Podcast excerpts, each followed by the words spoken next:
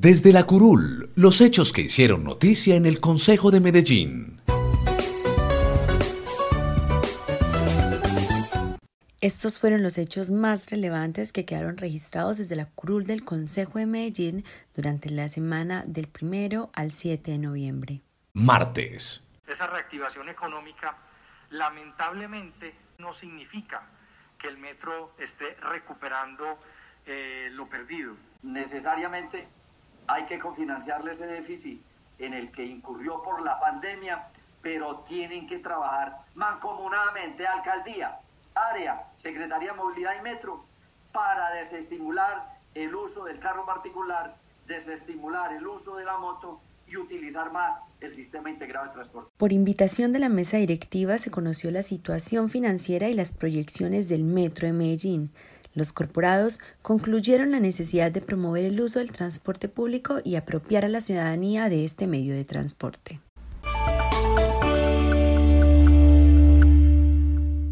Miércoles. En sesión plenaria se examinó la situación actual de la Secretaría de Movilidad en todo lo relacionado con los contratos para manejar el sistema de fotomultas, las cámaras de fotodetección y los ingresos por este concepto, los indicadores de movilidad, las zonas de estacionamiento regulado, la actividad de los semáforos y las condiciones de los agentes de tránsito. A la citación confluyeron la Secretaría de Movilidad y la Contraloría Municipal para que informaran sobre las auditorías realizadas al contrato entre esta entidad y Entelco y para el manejo de las fotomultas y los hallazgos encontrados. Escuchemos a la concejala María Paulina Guinaga.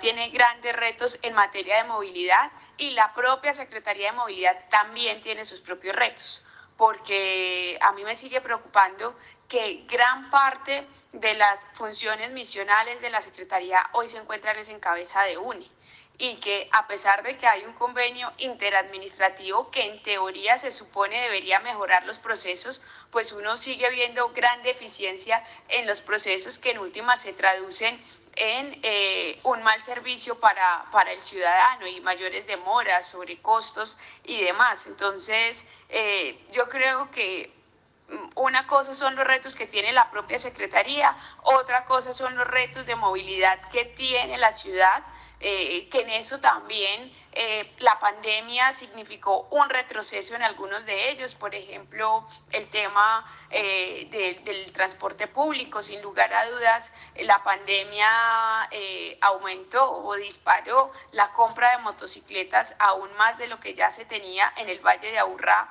y esto hace que cada vez menos ciudadanos o que no podamos volver a los niveles que teníamos antes de la pandemia en, en términos del transporte público.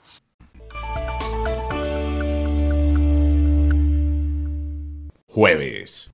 Concejales de las bancadas declaradas en oposición evaluaron el informe que contiene el estado de cumplimiento de las metas del Plan de Desarrollo 2020-2023 Medellín Futuro y la ejecución del presupuesto de inversión, dando cumplimiento al artículo 22 de la Ley 1909-2018, por medio de la cual se adoptan el Estatuto de la Oposición Política y algunos derechos a las organizaciones políticas independientes.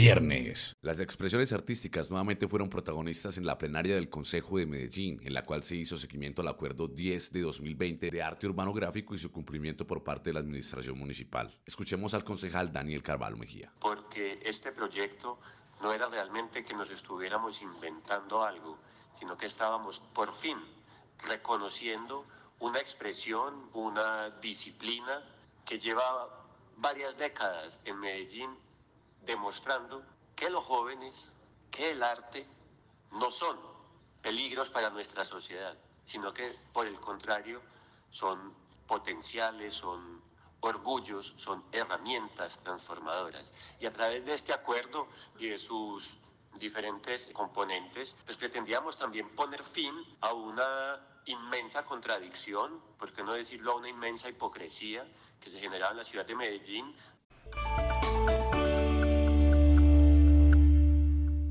sábado. Traemos al Consejo la mínima cantidad de vigencias futuras y de recursos que se necesitan para ejecutar correctamente el presupuesto. Yo pienso que las vigencias futuras no son perjudiciales per se, porque son un mecanismo útil para la gestión presupuestal, siempre y cuando se utilice de manera correcta. En segundo debate, los concejales aprobaron el proyecto de Acuerdo 75 de 2021, por medio del cual se autoriza al alcalde de la ciudad para comprometer vigencias futuras ordinarias y excepcionales, recursos que serán destinados en un alto porcentaje para el programa Buen Comienzo, la Secretaría de Salud y de Educación.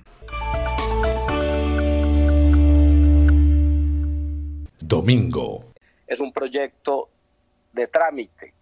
Es importante señalar que cada año es responsabilidad del Consejo de la Ciudad de Medellín estudiar y aprobar el proyecto de acuerdo que fija los salarios del personero, contralor general y alcalde de Medellín. Como preguntar por las medidas de austeridad que se requieren al interior de la administración, eh, hacer un llamado también, digamos, político, pues a, lo que ha significado la estrategia del deterioro laboral que se viene presentando en varios programas de la administración municipal.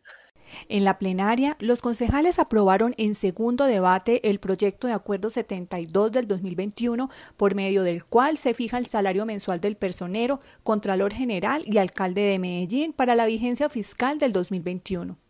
Podcast Consejo de Medellín. Una realización de la Unidad de Comunicaciones y Relaciones Corporativas del Consejo de Medellín. El Consejo de Medellín somos tú y yo.